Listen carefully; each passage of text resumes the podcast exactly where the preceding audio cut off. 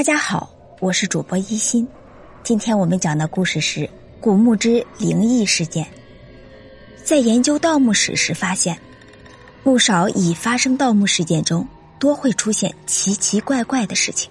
诡异的声音大概是最怕人的，如人的说话声、怪叫、哭声等等。先说一起古人盗墓时碰到死人说话的事情，即所谓关内呼。武陵有位妇人叫李娥，六十岁那年病死，埋葬在城外已经半个月了。李娥的邻居蔡仲知道他家有钱，应该有不少随葬，就去盗墓寻找金银。当他挖开墓，拿斧子欲将棺材劈开时，差点吓死了。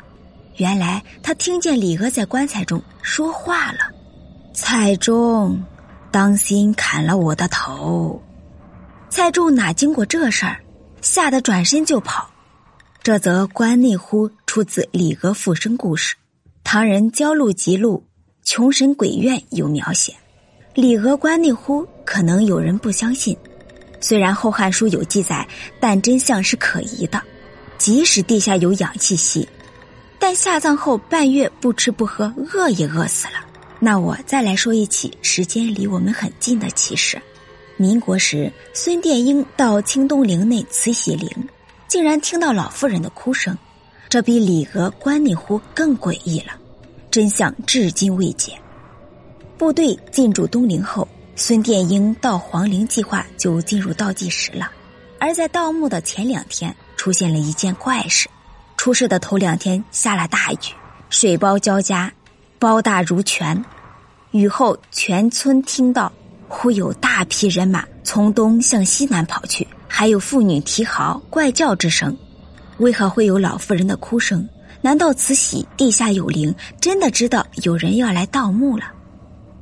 这起奇事如果是别人说的，并不可信；但他出自现代已故考古学家傅振伦先生的笔下，就不能不引起大家注意了。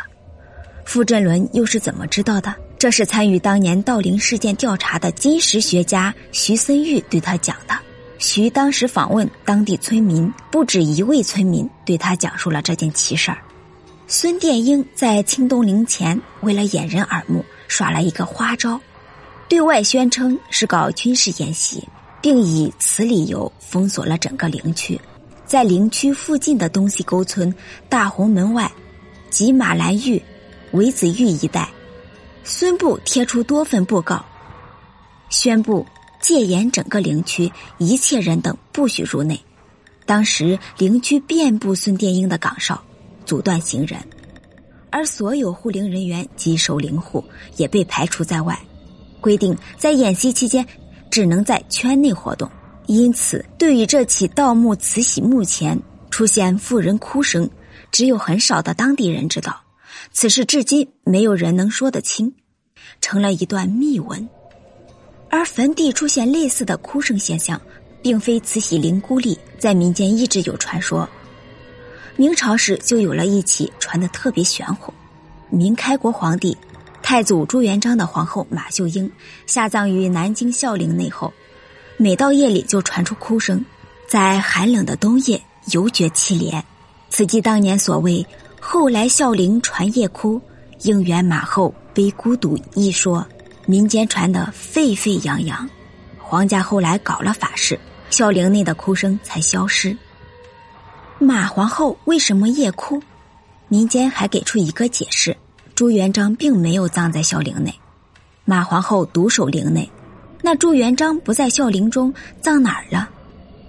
一种说法是密葬南京朝天宫下面。有在公不在陵的传言，另一种说法是，让明成祖朱棣暗暗迁到北京来了，给他的宫城镇王气。